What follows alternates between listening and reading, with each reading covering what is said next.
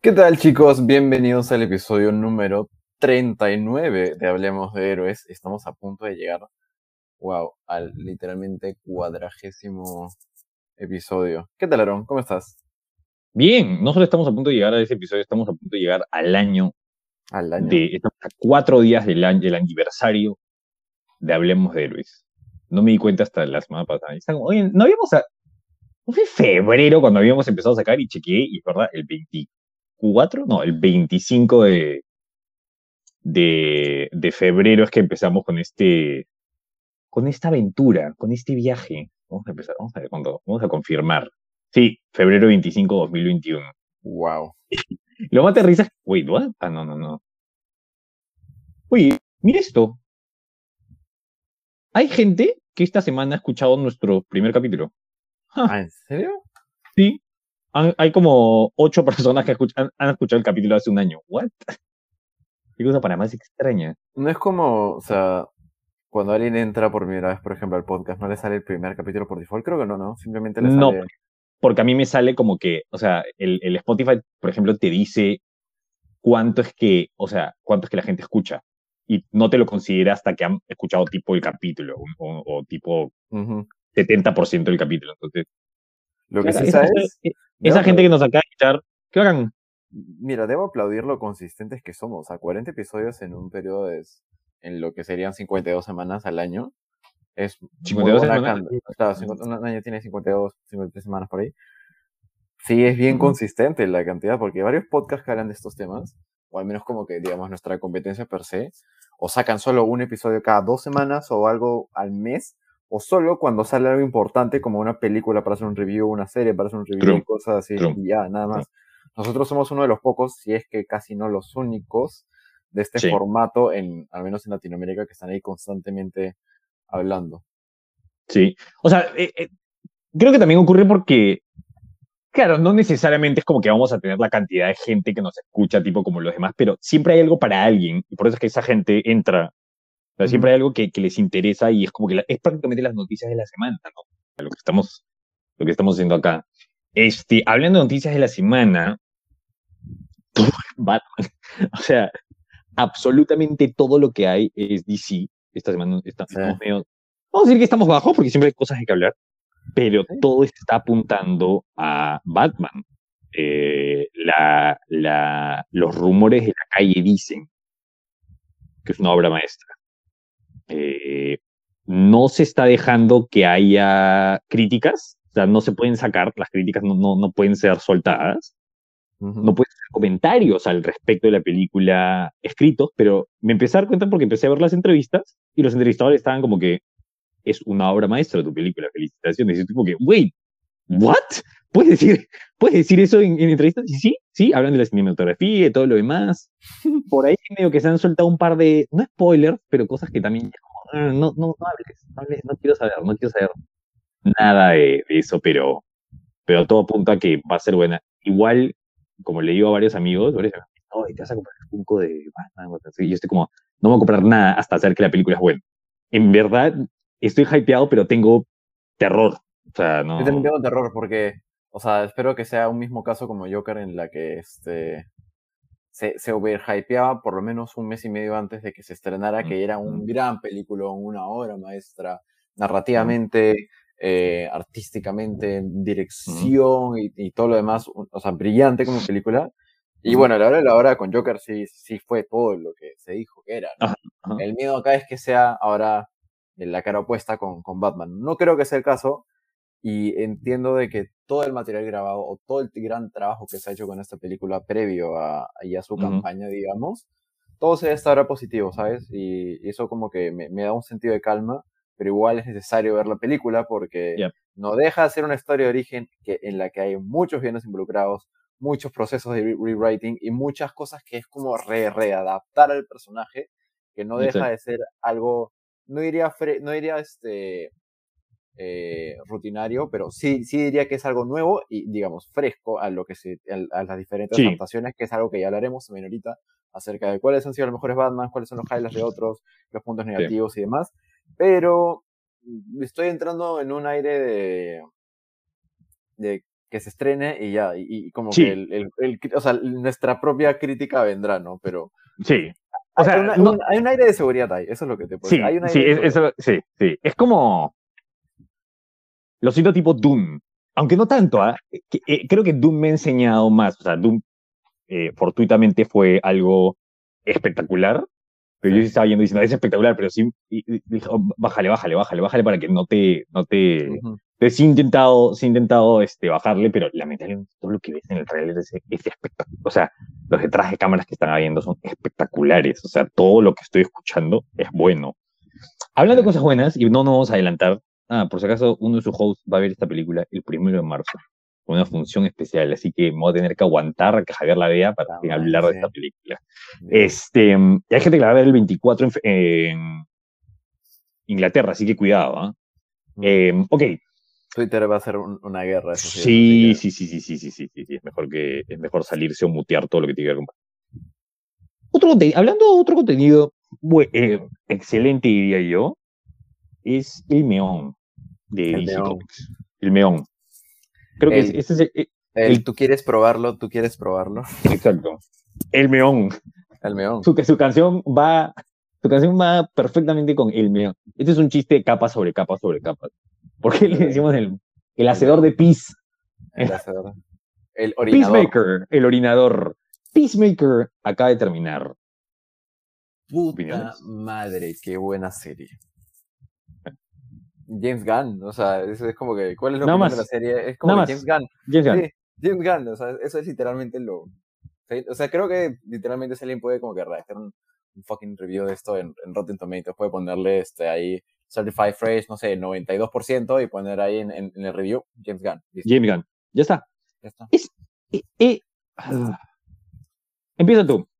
hay, mucho, hay mucho que hablar. Hay mucho que hablar. Mira, haciendo un poquito de review, no, no hablamos de Peacemaker desde el episodio 6 aprox, pero ya a partir del punto 6 ya, entramos como que en el momento plot twist, ¿no? En el que se revela que el moon en realidad es un butterfly, todo lo que implica, este, el detalle de, y cuál es el verdadero plan detrás de las mariposas, y, y, que en teoría es básicamente como, es como la, la típica historia, ¿no? Del, de, del grupo alienígena que en su planeta muere, visita la Tierra, se encariña con la Tierra, pero ellos tienen un plan interno que igual seguirnos para la supervivencia de su especie y entre comillas de la Tierra. Ya.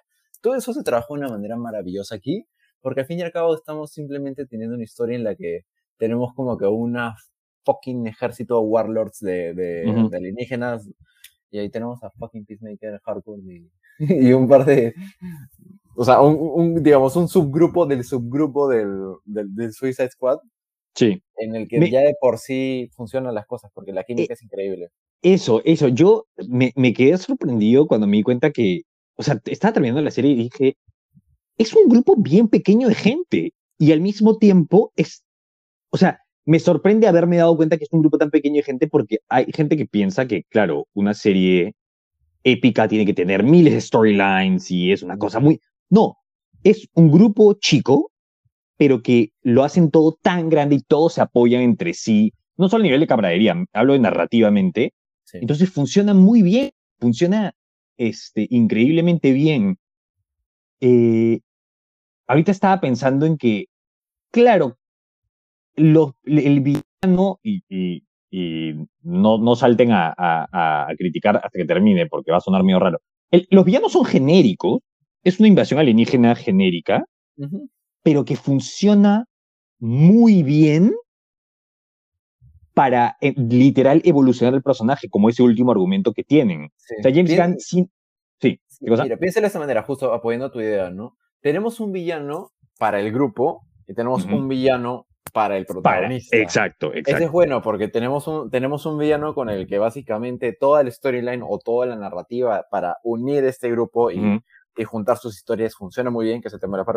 Y tenemos el villano, que es el villano interno para el mismo personaje, ¿no? Que es este su propio conflicto personal y sobre todo el tema de romper lazos completamente con eh, la personificación peor que es su pasado, representado en su padre, ¿no? El White Dragon, que es el villano, digamos, principal entre los individuos, ¿no? Claro. y eso, eso, es lo que me pareció espectacular, porque claro, James Gunn se había tenido este problema del villano genérico con, Guardias de la Galaxia, la, primera con, con este Ronan. Sí. Eh, que al final sí, técnicamente no, no, si lo vas a hacer genérico, igual le tienes que hacer, tiene que servirle a tu personaje, ¿no? Y en esto sí lo hacen, pero, pero todo el tema del, del como lo que tú lo, has puesto perfectamente, ¿no? El villano del propio personaje principal que lo impulsa en todo momento y es lo que él tiene que superar. O sea, literal tiene que superar eso para poder superar al más grande.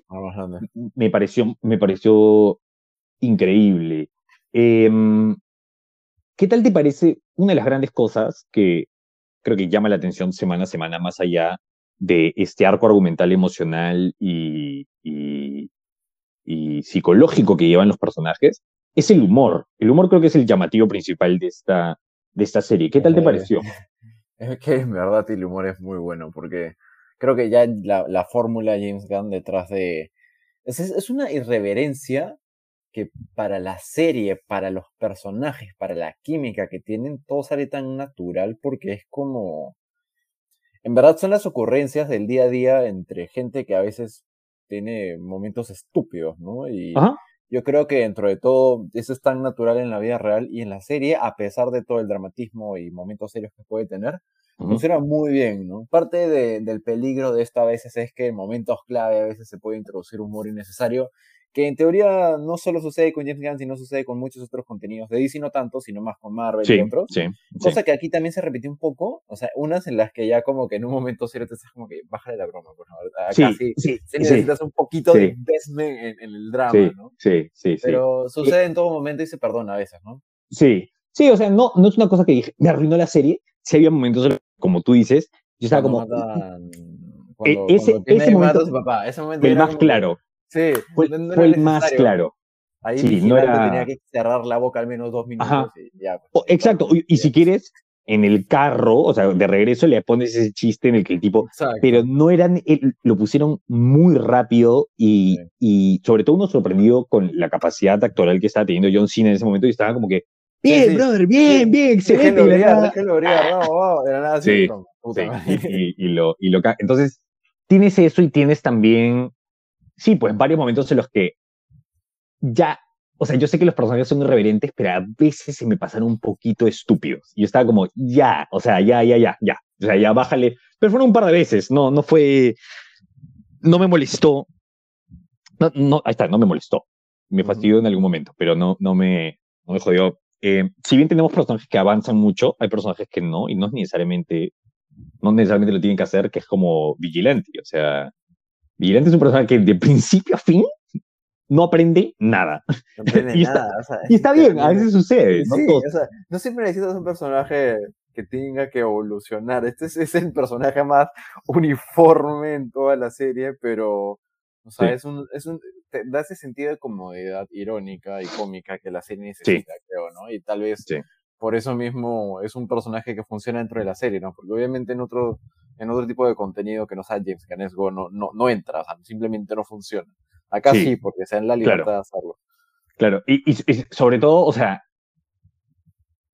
porque, es un tipo que en verdad deberías de, como le dijimos en algún momento antes, o sea, debería de no no te debería de gustar porque es un maníaco, o sea, en serio, en serio lo es, ¿no? Es un maldito en algunos momentos, este, y se revelan cosas como, ¿cuánta gente inocente ha matado este tipo de, de verdad, ¿no? O sea, es, es, bien, es bien hardcore. Este, mm. hablando de hardcore, eh, de hecho no, hablando de hardcore no, todavía, Adebayo me parece un gran personaje. Y, Genial, ¿no?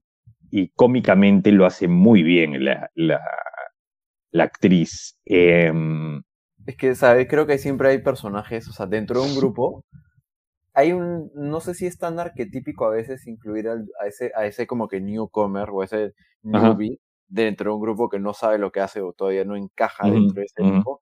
Además, yo creo que como esa parte del papel que tiene en gran parte de la serie, y al final se adapta completamente todo, lo hace excelente, ¿no? Porque obviamente está su propia storyline, ¿no? De que ella es como que la hija de Amanda Waller y que ella también tenía como que su side project dentro del grupo y que a veces tenía que infiltrar información, etcétera, etcétera. Pero al fin y al cabo termina siendo más amiga que, que traidora del grupo, ¿no? Eh, claro. creo eh, que funciona súper bien. Y eso fue, y me pareció muy original porque, como lo que tú dices, podríamos haber tenido el clásico personaje que es como, ah, no encajo, pero no encajo porque todavía no aprendo mi valor y que no creo que no puedo hacer las cosas. No, no, ella sabe lo que es capaz, pero no quiere que es otra cosa. este, y no quiere seguir los... Los pasos de su mamá. Lo, lo pasos de su mamá. Ahora, una cosa que no me quedó muy clara, o creo que no fue lo suficientemente sólido ahora que me pongo a pensar, es todo el tema del diario de Peacemaker fue como, ¿no? O sea, si, si, lo ves en retrospectiva era como, ok, pero ¿para qué? O sea, sí, era para qué, ¿no? Aparte que se da en un momento en el que creo que narrativamente hablando ya como que el personaje de Bayo ya se había hecho tan amiga de Peacemaker, tan amiga del grupo, ya estaba en tan unión, que en ese momento era como que, ah, ¿en serio? O sea, filtré información, ¿en qué momento? ¿Por qué lo haría? ¿no? Es un momento de pequeña confusión, creo, ¿no? Y al final era solo para llevarlo de vuelta a la cárcel. Entonces, yo creo que, a ver, si eso lo hubieras puesto al principio de la temporada, cuando recién lo conoce, y se van haciendo amigos, y acá se pone a pensar más en, ¿qué hice? ¿Qué hice? ¿Qué hice? Eso está ahí, eso está ahí. Y tienes el payoff al final, claro, ahí es, ahí es distinto, ¿no? Temporalmente encaja más, ¿no? Esa parte. Sí, claro. No arruina nada en temas de plot, no es como que, que, fue simplemente era como que, ah, verdad que no sé, no, no fue tan, no fue tan sólido. Claro, y tampoco es un plot, no creo que es una parte del plot que cronológicamente se debe haber introducido un poco antes, ¿sabes? ¿no? Porque incluso se dio casi al final, o sea, casi en el tercer acto, eso ¿no? era como que necesario en ese momento. Claro. Em, tenemos a Hardcore también, este, felicitaciones interpretada por Jennifer Holland, que acá se acaba de comprometer con James Gunn. Este, aplausos. Aplausos y, pajaritos. Vuelan los sí. Gran actuación de parte de ella. Es una, es una actriz que me da pena que no, no haya tenido suficiente tiempo en el spotlight de, de Hollywood, ¿no? Este, mm. Y que felizmente que, que, James Gunn ha podido, ha podido ponerla en, en, vitrina. Hay un rumor, de hecho no sé si es un rumor, porque entrevistan a Steve Agee, que es el que hace de, de Economist, y creo que, y él confirmó que ella va a estar en Black Adam como parte de, de, de Argus, ¿sí? Sí, sí, sí, sí, sí. ¿sí? Ah, de cierta forma, estamos empezando a ver cosas más interconectadas. Ahorita vamos a hablar del final, pero estamos, estamos empezando a ver cosas más interconectadas. Sí, me, me, parece genial que desde el primer capítulo ya haya una conexión no solo hablada de con el universo grande, sino con estos cameos, ¿no? Que hay. Este, y también me parece espectacular que hagan canon lo que se les da la gana. Ah, flecha verde, canon. Flecha verde, canon. Ya está. O sea, solo, solo con una misión, aunque sí se sabía porque... Bad fucking might es canon, back fucking might es canon. Kiteman es, es, es canon. Entonces, este, me, me, encantan las libertades creativas que, que se pueden dar. Saltemos un ratito al, sí, vamos un poquito al, al final. ¿Qué tal te pareció este cameo, Mira, el final, o sea, todo lo, todo el tema relacionado a matar la fucking cow, matar la vaca, que en este caso era el kaiju. Creo que últimamente a. Bueno, James Gunn está, le, gusta tener kaijus, sus películas. Me, me, encantó que, que, que sí. Musical estaba como que, no, no, fucking kaiju, no, no, no, no, el tipo se va corriendo. Ese comentario súper meta ahí, en, ese final. Eh, funciona bien igual, ¿no? Porque, o sea, para hacer otro kaiju, creo que Gunn lo hizo funcionar muy bien de nuevo. Eh, y sobre todo no, porque el, o sea, el Kaiju era el menor de los problemas, porque al fin y al cabo el problema dentro de los Butterflies era, era, era Groff, o sea, era, claro, eh, era como claro. el jefe, ¿no? De, e, de, esa pelea, esa pelea, esa, esa escena de acción, esa toda la secuencia de acción que hay me pareció increíble. Me pareció increíble y me pareció tan. Me pareció distinta al mismo tiempo, pero no sé, porque era todo como que continuo y, to, y todo gira, o sea, todo sí. estaba en constante movimiento, pero al mismo tiempo no era necesario estar cortando para que vea esa acción. O sea, todo, se, todo seguía a los personajes y la violencia era extrema y me parecía, me, me, me, me pareció muy justificado, me pareció genial también. Este, eh, eh, es como que es la explosión de todo lo poquito que hemos estado viendo, o sea, no poquito, ¿no? Hay bastante acción, pero digamos que uh -huh. tenerlo tan largo me pareció, me pareció sí, muy bueno. Me, las escenas sí. del final, toda la secuencia de acciones fueron excelentes también. Incluso la, la, la aparición un poco eh, corta de, de, Judo Master al final, con la pelea de hardcore y todo eso. En verdad creo que en varios momentos la acción sí. brilla muy, muy bien. Sí, sí. Sí, te, lo que me encanta también es que temí bastante por los personajes. O sea, en verdad yo dije, pueden matar a cualquier persona a acá. Cuando aparece es... White Dragon en el episodio 7 de la nave se tumba el camino y dije, ah, ok, ya fueron todos. Sí. Van a morir, van a sí. morir, o sea, dije. Sí. Eso sí fue, muy buenos momentos. ¿Sabe que me pareció también genial? Y que completamente uno podría decir, pero ¿por qué es necesario? Pero me encanta la realidad que cuando Vigilante literal explota una granada frente a él. Oh, sí, sí, o sea, literal le, le, explota y es como que se para y dice, bueno, me voy al carro, ¿no? Entonces se va al carro y papi se choca porque tienes una contusión, ¿me entiendes? Tienes una contusión y, y, y, y no puedes seguir así. Es, me pareció, esas cosas me parecen buenas y también me parece, eh, me parece genial la continuidad que hay, que es una cosa que no fue suficientemente criticado en Hawkeye, que es nuestros personajes son golpeados durante toda la semana y al final aparecen como que, ah, con una curita en la cara y no sé qué. Me encanta que, que, que este, Peacemaker está en la última pelea con cortes en la cara solo por un mapache, ¿me entiendes? O sea, solo por un mapache de, de capítulos anteriores. O Hardcore, por ejemplo. Mierda. Ella sí, ella sí termina mierda. con años, sí, o sea. Hecha mierda. Y, y con, porque no solo es, o sea, me encanta la realidad del tema, ¿no? A ella le disparan con una escopeta en el hombro, y claro, no es, no es tu hombro, es cuando alguien te dispara con una escopeta, es tienen las, ¿cómo se le dicen? Las, este, los, los sí, las esquirlas, porque viene con una, viene con esquirlas, pues un, un, un cartucho, ¿no? Entonces te, te revienta toda la, toda la, todo el lado de la cara, ¿no? Este, eso me pareció bueno, me, me pareció increíble.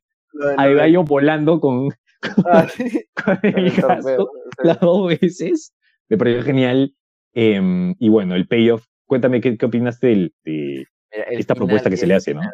¿no? El, el, ese cambio al final de, de, la pelea, ya cuando se tumban a, a la vaca, al, al, segundo kaiju detrás de, del James Gunn verso.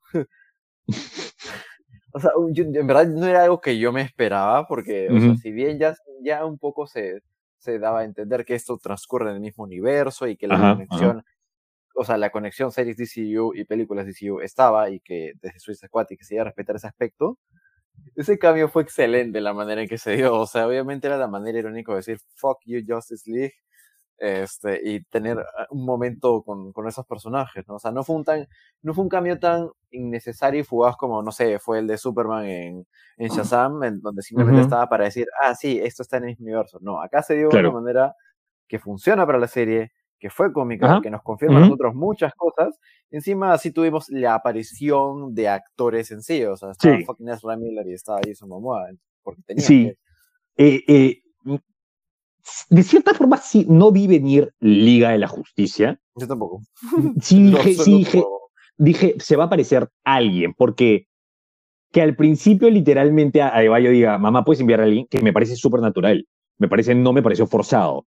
Pero sí dije, ah, de seguro alguien se va a aparecer de todas maneras. Pero claro, cuando ella dice, ¿no puedes traer a la justicia?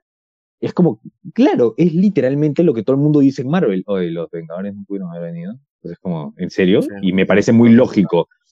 Eh, sí quiero hablar un poquito ya, no, o sea, vamos a regresar a la serie, pero no sé si has estado viendo eh, la reacción de Twitter, no todo Twitter, todo el mundo sabe, y esto es, ah, es, una, sí, es, una, es, es, es, una lección de, de, vida, tampoco no soy un coach, pero es una cosa obvia. Siempre la mayoría de gente que odia, la gente que odia algo siempre se va a escuchar muchísimo más fuerte que la gente que le gusta algo, ¿no? Pueden ser 100 personas, pero va a parecer que son miles, ¿no? Hay muchísima controversia, no controversia, muchísimo hate contra James Gunn, contra Warner, contra HBO, en pro de lo de Zack Snyder. Es una cosa que no hemos hablado mucho en el podcast, pero sería bueno que la gente no sepa lo que ocurre detrás, ¿no? Eh, solo para ponerlos en contexto. Eh, y, lo voy a intentar hacer lo más, lo más este, resumido posible, ¿no?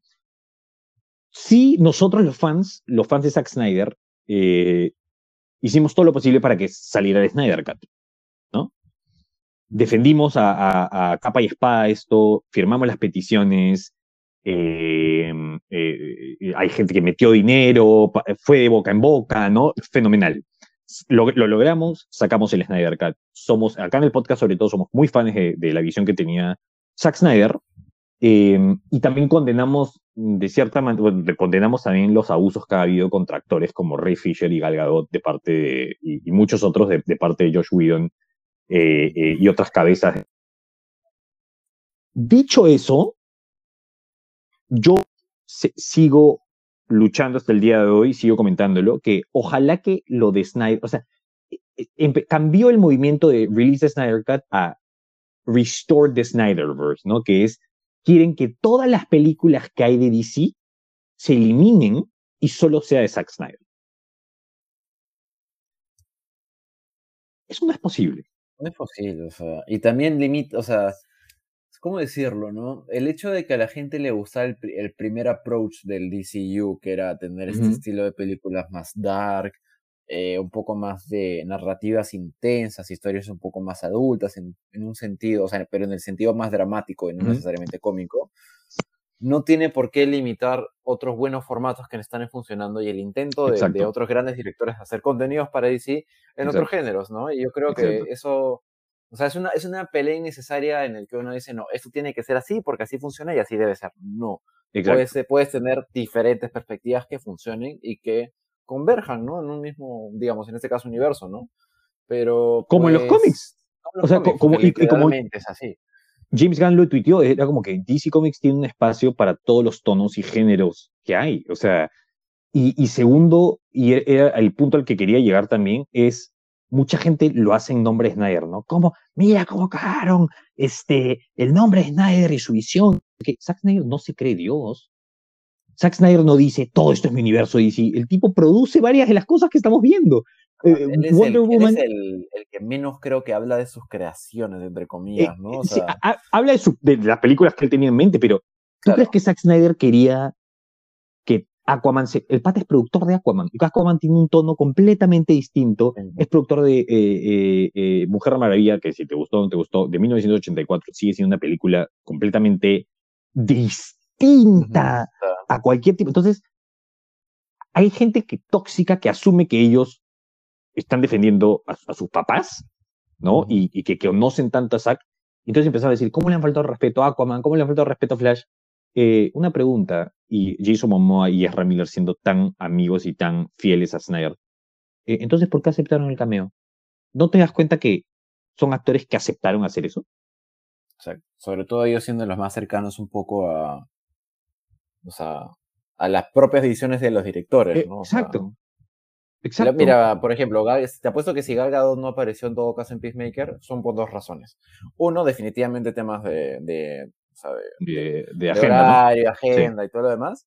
Y, los, y lo segundo es porque obviamente, en la, en, al menos en esta narrativa de esta serie, los únicos personajes permitidos en darse libertades creativas de decir un par de lisuras o comentarios estúpidos y random era claramente Flash y, Aquaman. Claro. A menos este tipo, a menos este tipo de Aquaman, ¿no? Claro. Y nada más, o sea, solo por eso. Y, bueno, y, Superman no podemos hablar porque puta, es un caos todo lo que sea. Ah, ahorita, sí, ahorita vamos a hablar un poco de eso. Sí, se empezó a, a eso me pareció también James Gunn, eres racista porque no pusiste a Cyborg y a Batman. ¿Qué? tu personaje, literal, el villano de la película es un racista y tu personaje de la serie es un racista y tu personaje principal es una mujer negra. ¿De qué estás hablando? ¿De qué estás hablando? Y segundo era como que, mira, él también ha ido en contra de Ray Fisher eh, y el maltrato, y estoy muy seguro que Ray Fisher no iba a estar ahí porque Ray Fisher ya no quiere trabajar con Warner para nada, y esto es un proyecto de Warner. Ahora lo de Batman, y ya se sabe, James Gunn sí quería los dos ahí. Es más, grabó con los dos. O sea, no con los actores, pero con, con los, los, los, la gente que, que, que está reemplazando a, a, Cyborg y a Batman, pero ahí sí fueron cortados por Warner y es aparentemente porque tienen otros planes con los personajes, ¿no? Entonces, este, eh, de esa forma está raro. Ahora, alguien hizo un buen punto, que era, ¿por qué Superman habría estar ahí? si te han dejado, si han podido cancelar y pueden, haber dicho no, Superman no, muy posiblemente sea verdad este rumor de que va a aparecer Superman en Flash. Y, ya tenemos apariciones de y, nombres, está el nombre de, Lois Lane en, en Batgirl y no sé, no sé, ojalá que pueda regresar Henry Cavill este, por fin y aclarar todas estas, todas estas dudas, ¿no? Em, sí, sería bueno. Solo quería, quería preguntarte una cosa más. ¿Qué tal te pareció el final de... La serie, El, el, mensaje final que hay de... ¿Fue efectivo para ti el tema de las mariposas diciéndole, oye, estamos acá por las mismas razones que tú, ¿no? Queremos estar, estar acá para hacer este mundo mejor, ¿no? Este... Claro, el reveal, se dio, el, reveal, se dio, de una manera que era un plot twist un poco ran, raro. Creo que ese plot twist creo que simplemente estaba solamente para poner a prueba, digamos, las verdaderas convicciones de Peacemaker. Porque ese tipo de plot twist, o sea, es un poco... o sea, ni siquiera dirá plot twist, ¿no? Simplemente es como que revelación de intereses, ¿no?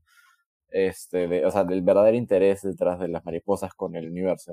Pero yo creo que estaba simplemente como para darle un, o sea, solidificar un poco más la, la verdadera visión ¿no? que tiene el personaje Peacemaker, ¿no? que al fin y al cabo es trabajar por la paz, pero hasta qué, hasta qué punto. Claro, hasta qué, eh, claro, a qué este, costo. Si, si, la, ajá, si la paz es, es, algo del tema de uno mismo, o si la paz tiene, se consigue con los, con lo que se consigue alguien en grupo, etcétera, mm, etcétera, ¿no? Eh, creo que fue una buena eh, manera de llevar eso con el personaje. Y ahora, al final, lo que sí me gustó mucho es de que al fin y al cabo, sí, o sea, y, de una manera un poco rara, eh, no, interesante diría más que rara, o sí, este, conclusa, es la manera y, la explicación detrás de por qué Peacemaker lucha por la justicia, ¿no? Y cuando él dice, ah, sí, hago todo en nombre de la justicia, ¿qué es la justicia al fin y al cabo, no? Simplemente está su pacto interno, su promesa que él se hizo desde el momento en el que mata a su hermano, que si en algún momento logra matar a alguien, solo va a ser en nombre de la justicia por tratar de hacer el bien, porque él ya inconscientemente actuó mal en el momento que por la culpa de su papá, etcétera, llega a matar a su hermano, ¿no? Eh, eso me pareció genial, porque al fin y al cabo creo que cuando él trata de hacer las cosas en nombre de la paz, mm, eh, también lo hace por su propia paz interior, y eso creo que es el tema principal del personaje de Peacemaker, ¿no? Dentro de lo cómico que es, dentro de lo irreverente que es. Claro. él, quiere encontrar paz con su mismo, quiere romper con su pasado. Y, claro, al final lo eh, es romper, ajá, e, es, romper con su pasado y al mismo tiempo justificar las atrocidades que le han, que le han pasado, ¿no? O sea, es, claro, estoy entrenado de esta manera, tengo que encontrar un buen propósito y mi propósito es que si me entrenaron, si me entrenaron para matar, tengo que matar para lograr esto, ¿no? Y, entonces me pareció un buen, si bien una de las cosas más crueles y más dark que hemos visto en el universo DC, porque es crudísimo, me pareció completamente necesario y me pareció completa, y completamente bien manejado también, ¿no? No, no, no fue, no, no tenía que tener la carnicería que tiene la serie. estamos hablando de niños ahí, entonces me pareció muy bien y me pareció que, genial que tenga un personaje, ojo, me pareció genial que tenga un personaje, que, que James Gunn tenga una voz tan fuerte de decir, el, no solo es el racismo está mal, no, demostrar literal las cosas que se dicen en la calle en este país. ¿no? O sea, este, hay, la gente es, hay gente así.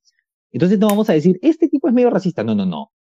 Es, o sea, sí, sí, sí hay white dragons, o sea, sí, o sea, eso ya lo Claro, si hay, gente así estúpida neonazi en ese, en ese sentido, refascista en todo aspecto, ¿no? O sea, exacto. exacto, existe gente así en Estados Unidos y en la sociedad en general, o sea, definitivamente. Claro, y, y, y, fenomenal también que para la segunda temporada no todo está solucionado dentro de él. El, el papá sigue viviendo en su cabeza.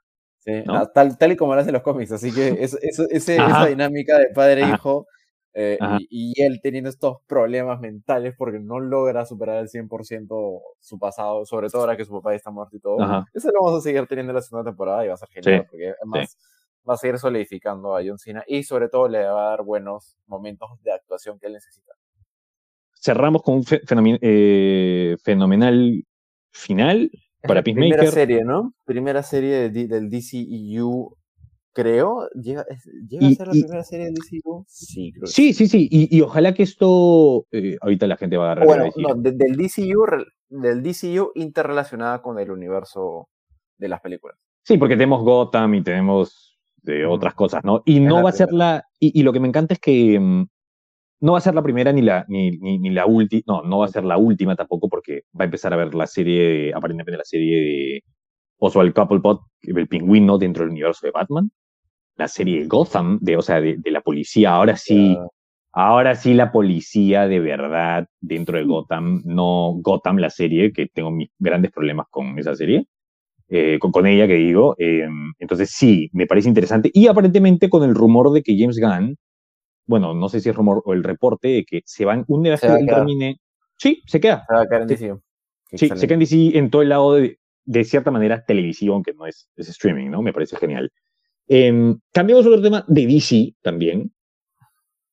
Como hemos dicho, se viene The Batman y el día de hoy vamos a discutir, no necesariamente solo de, de, la, de, la, de las películas, pero ¿qué es o quién es el mejor Batman? El mejor Batman o el Batman más completo en todo caso. Hasta ahora. O las mejores adaptaciones, creo, en cierto sentido. George Clooney number one. No, mentira. Las tetillas de George Clooney son oficialmente este, lo más llamativo y lo más eh, comic accurate que existe este, en esta vida. Sobre todo la, la batitarjeta, ¿te acuerdas? el padre literal saca, saca, una Mastercard y era como una Mastercard de Batman. Batman Loquísimas. Em, ¿Qué propuesta tienes? ¿Cuál es? Ah, te voy a lanzar un ranking en bruto y después lo vamos a ir discutiendo y justificando, ¿ya? Ok, ok. Ahorita solo voy a dar adaptaciones de película porque hay otros más, pues está la serie, está el, legendario Adam West. Pero desde mi punto de vista, al menos entre, las más, entre los últimos 30 años, mi top de, de Batmans, se podría decir yo, yo lo podría resumir en Ben Affleck, o sea, bueno, de, frente, un, un, bruto top 3. Affleck, Keaton, Bale. Bien, nice, bien. Yo estaba como que, no, o sea, no, no, no, no, se cancela. me iba, me iba, me quitaba, ¿no? No, pero no, si hubieras dicho Bale, o hubieras dicho cualquiera en primer lugar, literal ese es el ranking. También. E-, ese es literal. Son unos fans de mierda. Son falsos. Ben Affleck mataba gente, ese no es Batman. Ninguno tiene algo necesariamente completo como el de los cómics. Siempre a uno le falta algo. Algo. Pero digamos que si vamos a hablar de algo completo, lo más aproximado, es el Batman de Ben Affleck. Eh, el más cercano a los cómics. maduro, sí, el más cercano a los cómics, al fin y al cabo. Además, creo que esa fue la primera razón por la que lo, escogieron, al fin y al cabo, ¿no? Porque tenía toda la apariencia como que ya madura, war ready del personaje, ¿no? Un poco, ¿no? Y, al fin y al cabo querían la, la, en ese momento querían la opción más oscura dentro de los actores, por así decirlo, para, para interpretarlo, que fue una excelente decisión, o sea, desde el físico, creo que es el Batman más o sea, realmente en físico, el Batman más Batman que hemos tenido. O sea, cuando uno piensa en Batman, realmente tiene que pensar en alguien eh, medio que físicamente inflado, masivo. la más dura, pasible, sí. la, la, fucking quijada dibujada por... Sí. O sea...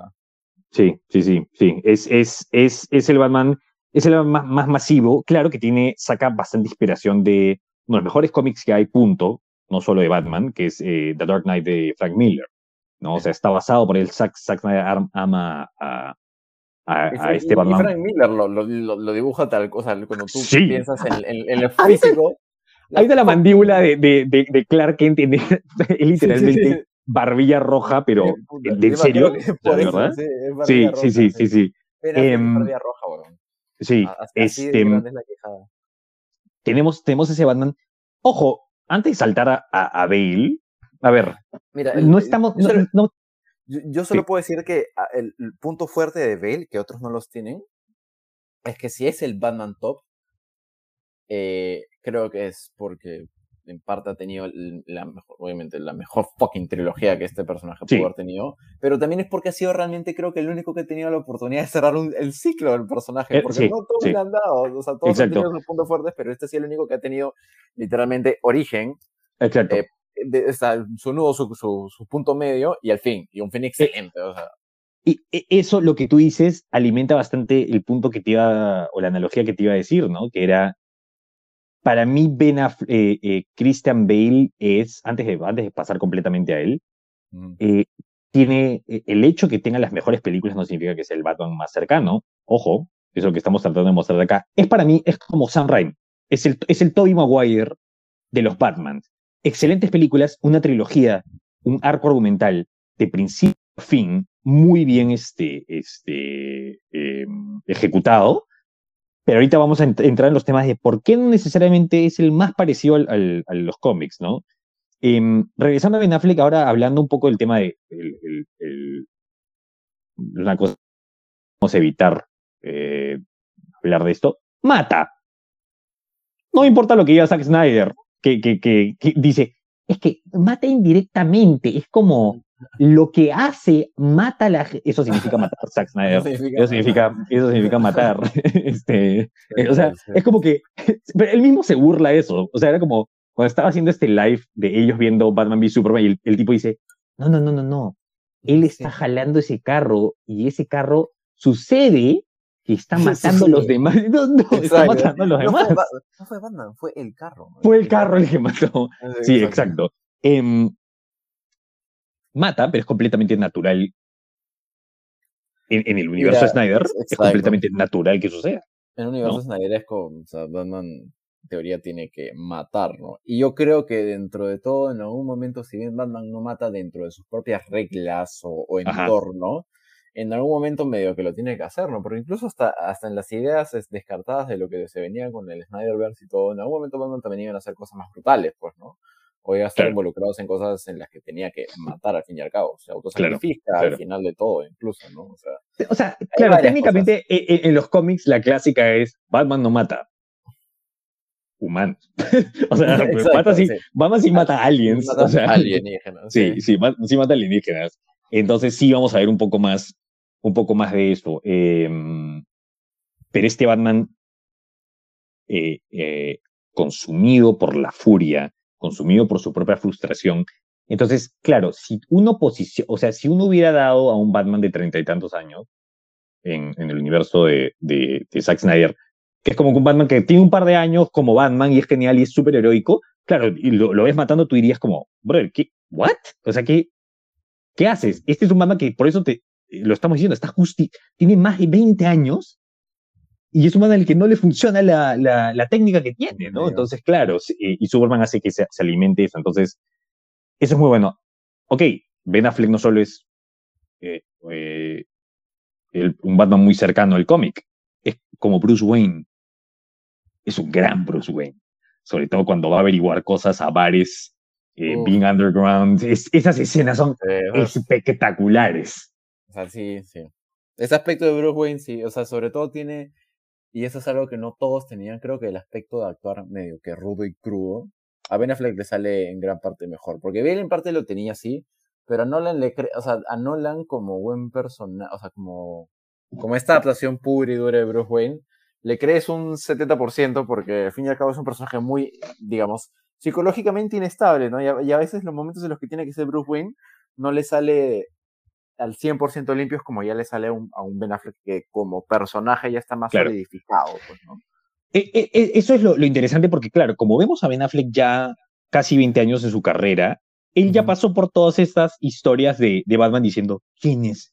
¿Quién es verdaderamente eh, el, el, el, el, que toma las riendas? ¿Batman o Bruce Wayne? ¿Batman y Bruce Wayne pueden convivir juntos? No, no, no lo necesita con Ben Affleck. Él ya, ya resolvió todo eso en el pasado. O sea, el, el pata le va bien en, las dos, ¿no? Entonces, eso es muy interesante, ¿no? Todo está justificado. Vayamos ahora sí a, a Christian Bale. Mi único problema con Christian Bale, eh, como Batman, bueno, dos. Es que el lado de detective no está. No está, sí. más se siente como un. No diría Iron Man ya, pero es un. O sea, Hightech, Alfred, ayúdame con esto, listo, gracias. y, no lo llevan de la mano ya, pero, pero sí el aspecto detectivesco se pierde mucho en, en, esa trilogía. E, eso, no, no, eso, o sea, porque hay gente que puede decir, no, pero no te acuerdas toda esa escena en la que está intentando ver de dónde viene la bala del Joker y todo. Sí, claro, va a resolver algo, ¿me entiendes? Pero el tono detective, porque eso es lo que mucha gente se olvida. Batman, el, el título de Batman es el mejor detective del mundo. No es el mejor peleador, no es... es... uno de esos, viene de Detective Comics. ¿Qué, ¿Qué crees que significa DC, carajo?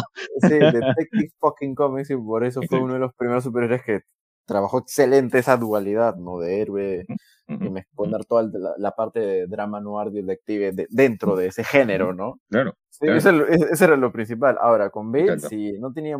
Bale tenía toda la parte de justiciero y un poco de overhypeo con algunos gadgets, digamos. Ese mm. creo que fue, la, creo que fue el, el, momento más tecnológico que Batman tuvo en su carrera de, películas.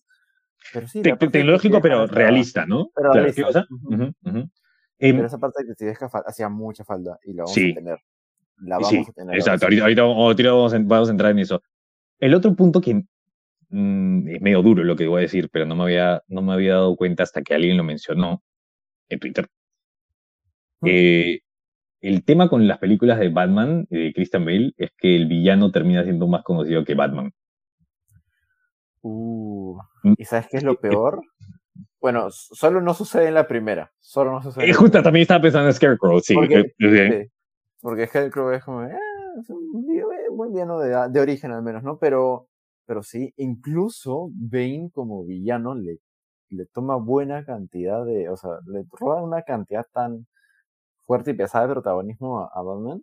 Y, y, eso que Bane, o sea, el, Tom, el, el Bane que trabaja Tom Hardy es muy bueno, pero incluso creo que, o sea, Dark Knight Rises, creo que no, no sé si llega a ser la más floja de la trilogía, o está ahí empatada con la primera, pero sí, ¿no? Incluso en ese, incluso en ese aspecto creo que como villano, al menos la 2 y la 3 en esa trilogía, sí, o sea, creo que el villano hace más a la película que... E, eso es, ahí está. E, eso, eso, el villano hace más a la, a la película. Claro, sí, sí te entiendo cuando dices flojas. No, no es que estamos diciendo que son películas flojas. Eh, estamos diciendo que de las tres es la que. Es la más. Si todas tienen un montón de sustancia, son las que menos sustancia tienen comparadas a la, a la dos. Ahora, sí te voy a decir algo. Si estoy, si estoy yo cansado de que la gente siga, siga diciendo cosas como. Eh, la mejor película, esta es la mejor película de superhéroes desde The Dark Knight. Ya deja de compararlo con The Dark Knight. ya. o sea, ya está, o sea, hay, hay distintos tonos y distintas formas de hacer las cosas, ¿no? Es un peliculón, es una de las mejores películas que hay y punto. ¿no? El otro día, ¿sabes lo que vi? Estaba viendo, empecé a ver un documental de la misma Warner sobre la trilogía de Nolan. Y uno de los productores contaba que, literal, así empiezan, ¿no? el primer minuto dicen, era una época en la que existían películas de superhéroes, pero nuestro propósito, para parafraseando ahorita, ¿no? Nuestro propósito era que la gente vaya a ver una película de superhéroes y salga de la, de la sala diciendo, una película. Y punto no es una buena película de superhéroes, es qué buena película, ¿no? Y eso es lo que trajo eh, eh, toda la trilogía de Dark Knight, es lo que trajo al género, ¿no? Es lo que, es lo que hizo Daniel Craig con James Bond, ¿no? Es que podamos aterrizar y regresar y decir, vamos a, vamos a reconstruir y deconstruir a este personaje de una manera muchísimo más realista. Eh, toda la historia de Bruce Wayne, como tú dices, es increíble.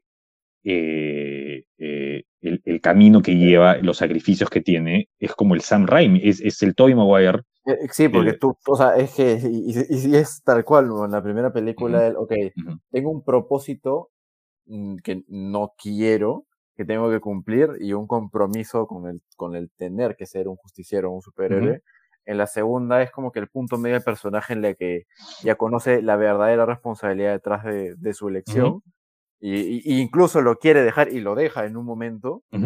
Y la tercera ya es la, la, la, completa un poco de redención, ¿no? Del personaje y al fin y al cabo legar un poco, ¿no? Esa eh, responsabilidad, ¿no? Es, es, la mejor historia de Batman en el cine. Sí. Es, punto. Eh, no tiene, es una cosa que la gente siempre se olvida mencionar, no tiene las mejores escenas de acción. Christopher Nolan no tiene las mejores escenas de acción en, en ningún momento. este, mm, porque es, como él dirige, y él dirige tan realista que es como... Sí. No, a ver, es difícil decir, no voy a criticar a Nolan, no voy a decir, no sabe dirigir este, acción, pero no es su fuerte. Entonces, Joker con perritos, Joker con palitos. Y... Sí, y, el pata siempre con sus codos, ¿no? La, y, escena de acción, o sea, la, la, ruptura de, de, espalda de Batman en un, para un momento tan legendario en los cómics, si bien se da de una manera dramática en, en la tercera, o sea, fue, fue, fue, muy rápida y realista y random. Sí, o sea. listo, se cayó. Sí, y, la pelea, o sea, es nos da drama y eso es lo que se rescata, pero como acción, la escena de acción no, no de ninguna manera tiene ni ese La mejor escena de Batman en el cine de acción es la escena del almacén donde tienen guardada a Marta, a Marta Kent y Ben Affleck entra y se baja como a 20 personas. Esa es, esa es la mejor escena de Batman que tenemos hasta la fecha. Hablemos de Michael Keaton. ¿Qué sacas Michael, Michael Keaton?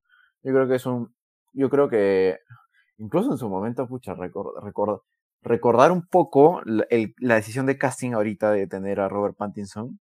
no, no diría que fue tanto revuelo como fue en su momento el, el casting de Keaton, pero wow, o sea, la gente explotó cuando ese. Ah, no tengo idea, ¿sí? ¿sí? Es que en ese momento acuérdate que los papeles de Keaton eran más que nada de comedia. Una de sus mm. primeras actuaciones como que hardcore de un género un poco distinto vino con cuando Tim Burton lo llamó para, para su película. Para Beetlejuice. Ajá. Ah, no, pero él ya había trabajado con, con Barton. ¿Con no. Sí, sí, no, no. Sí, claro, Beetlejuice, claro, Beetlejuice, es antes, porque Ajá, sí, sí. Está el 89. esa es parte de la elección de casting, ¿no? Y fue un poco de la misma manera, ¿no? O sea, es, es la típica, ¿no? O sea, el director normalmente cuando ya tiene un proyecto en mente ya suele escoger a alguien con quien ha trabajado previamente, ¿no? La misma razón por la que, por la que este Nolan se trajo a, a Bale, pues, ¿no? pero en ese momento la gente se explotó. Además, hicieron, en, si en estas alturas teníamos cosas como change, como change.org, en donde la gente, no sé, manda sus peticiones, enviaron no sé qué cantidad de miles de cartas para que la gente no, simplemente no quería que sí. Batman, pero funcionó. Funcionó, fue un buen Batman. Además, creo que fue uno de los primeros Batman que dio el approach oscuro y, y de las buenas actuaciones de películas. Creo que desde el, creo que el Michael Keaton como Batman fue un antes y después, porque dio un poco de, del detalle de, de, cómo puede ser el tono de una película de Batman que funcione.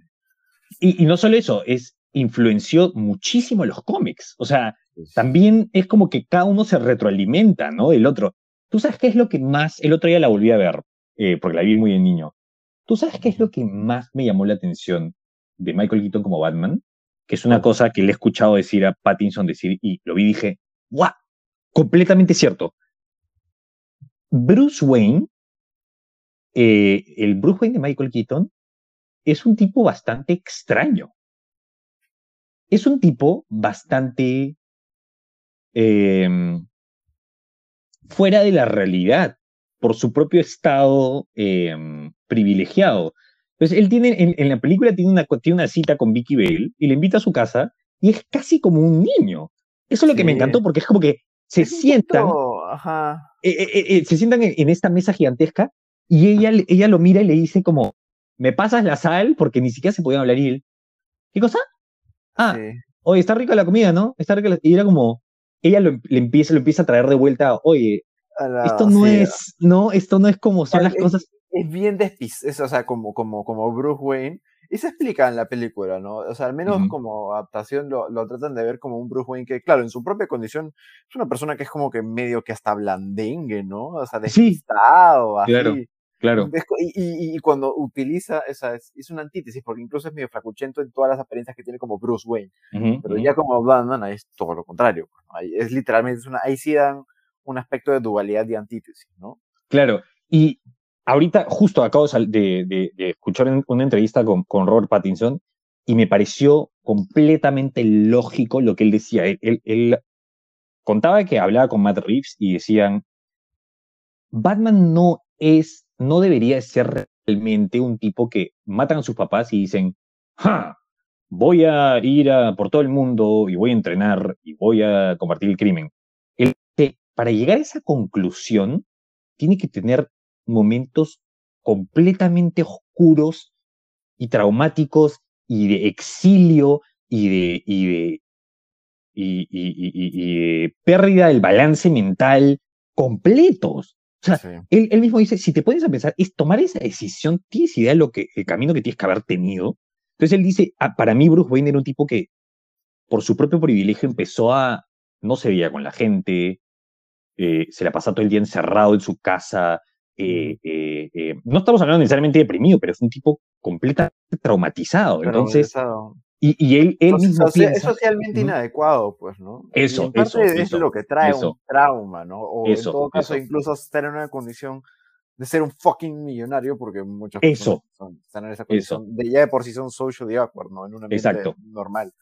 Y, y, y, él dice, claro, entonces, y no solo es, ah, ya, ya, es tomar esa decisión porque creer que así vas a estar mejor y que estás solucionando tus problemas así. O sea, eso es lo que me gusta. Todavía me falta verlo como, como Bruce Wayne, ¿no? Pero si, si está llevando ese approach, y es más o menos parecido a lo de Michael Quito, pero de cierta, pero distinto, me parece genial, me parece muy, muy lógico, ¿no? Este, te trae eso. Michael Quito también mata, pero... Se le toca. Ahí se, ve la que el tipo literal. Encima, encima, va a ser, encima va a ser mentor.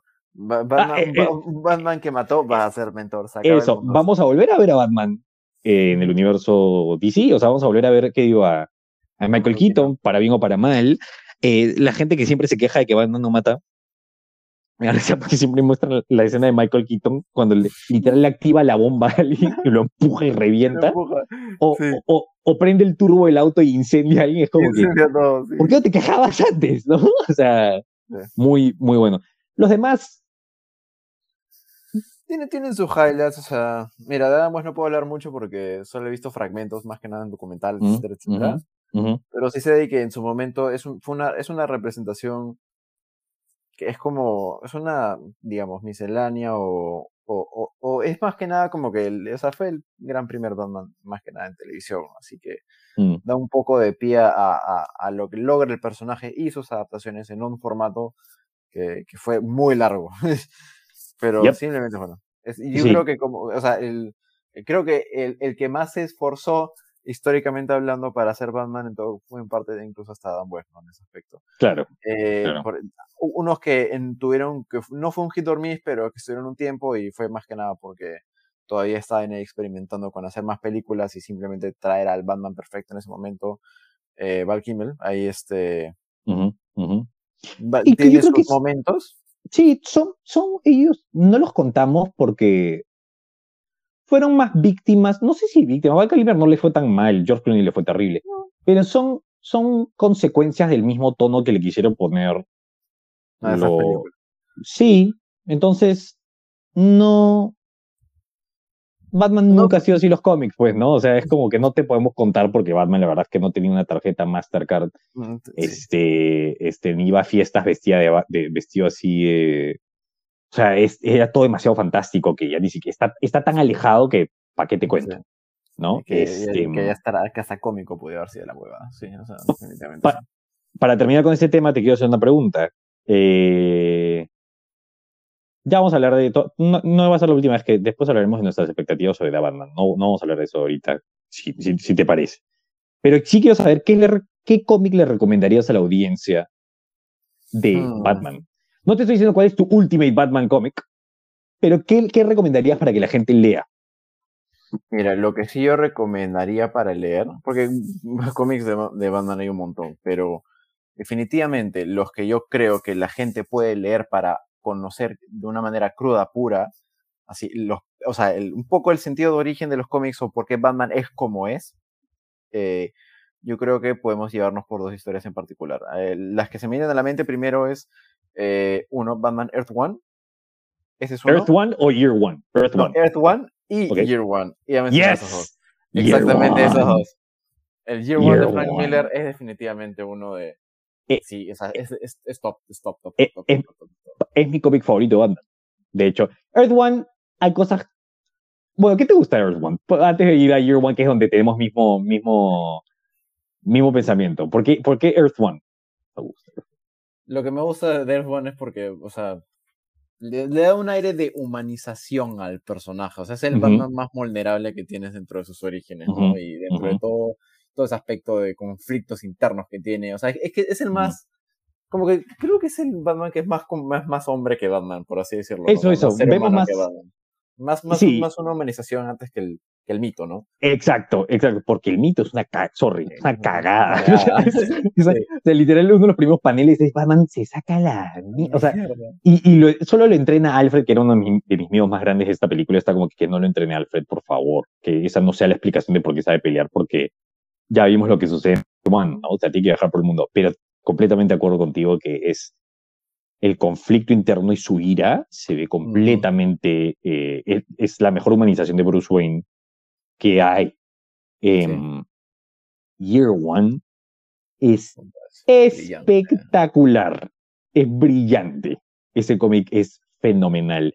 A la gente que no quiere ver el no, no quiero ver, no, no vas a leer cómics, búscalo en HBO Max, está la película animada y es una de las mejores películas animadas y gracias, o sea, gracias Warner por hacer estas adaptaciones. Sí, sí, muy buenas adaptaciones. Sí, exacto, exacto, exacto. Eh, una, una fila adaptación y ahí podemos ver el, el origen del mito, ¿no? Que es lo contrario, es lo contrario a, Earth One y, y una forma tan noir, tan eh, oscura, pero al mismo tiempo tan, lo vuelvo a decir, mitológica. Esa escena en la que Batman se aparece en la cena de todas las familias de, de, la mafia, y todos están comiendo, es un banquete y la nada, ¡pum! Se, se, apagan las luces y solo queda el, creo que el, chancho, el, el, el sí, solo creo el chancho y simplemente Batman se aparece y dice, damas y caballeros, han comido bien. ¡Pra! Y apaga Espectacular, espectacular. Eh, y sobre todo la historia de Gordon detrás que es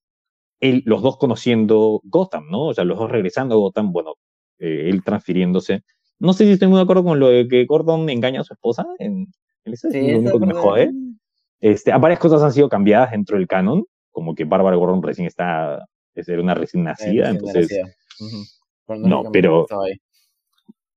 Qué bueno que vemos en la, en la, misma página. Eh, Corte de los Búhos también es un gran cómic y El Largo Halloween eh, es otro. Pero bueno, este, chicos, gracias por habernos acompañado. La próxima semana tenemos el capítulo aniversario. Eh, hablemos de héroes. Va a ser un, como, un, como un walk down memory lane. Vamos a hacer un poco de reminiscing así de sí. Vamos a tener momento del podcast. Vamos a tener a nuestros mejores invitados. bueno, este, sí me jodí, pero eso es para otro, momento. Especial guest COVID, no, Return of a COVID. Em, bueno, gracias por escucharnos, chicos. Eh, me despido. Vamos a seguir hypeando, banda, ¿no? Por lo que queda, por las dos semanas que quedan antes, antes del, estreno. Yep. Yep. Yep. Se viene gran review. Ya tengo el logo hecho. No te lo he mostrado todavía. Ya, ya está hecho. ¿Ya lo tienes? Ya, ya está hecho. Y lo tuve que hacer yo. Sí, sí, sí. No, ya ahorita no pasa. No conseguimos ese, ese free post. Sí, no, no. no, Todo se puede. Está mal. Debe haber eso, güey lo descubriste como que una semana después y estaba como, fuck, fuck, me descubrieron. Movie poster bots, definitivamente. Oye, pero había gente que viste lo que puse, había gente que literalmente como que. Sí. Luis, Luis Miguel. Y el pata, ah, ya toma, acá está Luis Miguel para ti. Asman. Sí, Bueno, nos despedimos. Chao chicos, cuídense. Nos vemos. Chao, chao.